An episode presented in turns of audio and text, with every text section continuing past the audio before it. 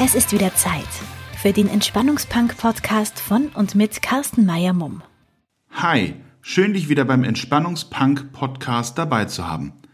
Die heutige Folge heißt Mit gutem Riecher zur Entspannung.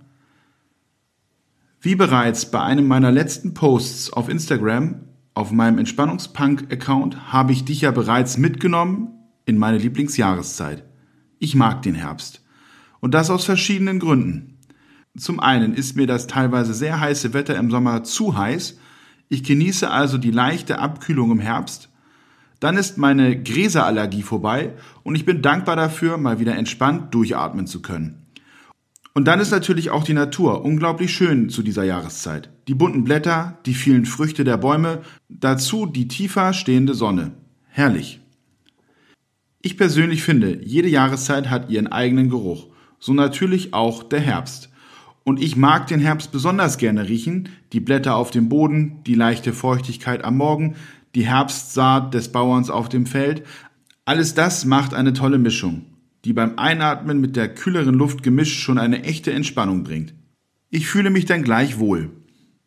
Rausgehen, einfach mal die Eindrücke auf sich wirken lassen und wirklich in Ruhe alles um einen herum aufsaugen.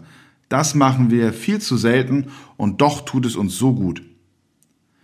Als ich neulich wieder bei strahlendem Sonnenschein einen Spaziergang durch den Herbst gemacht habe, musste ich an eine meiner Entspannungssessions mit einer meiner Klienten denken. Ich integriere auch hier nicht nur die bekannte Kerze zum Fokussieren und Meditieren, ich arbeite auch hierbei gerne zusätzlich mit Gerüchen. Gerade für Klienten, die den Kopf wirklich sehr voll haben und schwer in eine Phase der gedankenleeren Meditation kommen, hat sich das Arbeiten mit dem zusätzlichen Sinn Riechen für mich jedenfalls bewährt. Viele kennen das vielleicht aus dem Yoga mit der Klangschale. Darauf verzichte ich aber meistens, weil der Geruch viel, viel intensiver wahrnehmbar ist und somit besser in die Entspannung leitet. Wie gehe ich also vor? Statt mit einer Kerze arbeite ich mit sogenannten Räucherfäden, die ich an einer kleinen Apparatur aufhänge und anzünde und wieder auspuste. Dadurch glimmt der Faden nach oben weiter und eine permanente kleine Rauchsäule entsteht. Diese Fäden sind leicht aromatisiert und verbreiten somit nach kurzer Zeit einen einprägsamen Duft im Raum. Somit bitte ich meine Klienten statt auf einer Kerze auf den Rauch zu achten und leite die Meditation auch mit dem Rauch ein, Somit sollen die Klienten sich mit geschlossenen Augen nicht eine Kerze vorstellen, sondern weiterhin die Rauchsäule. Und dabei werden sie dann von dem Geruch um sie herum unterstützt.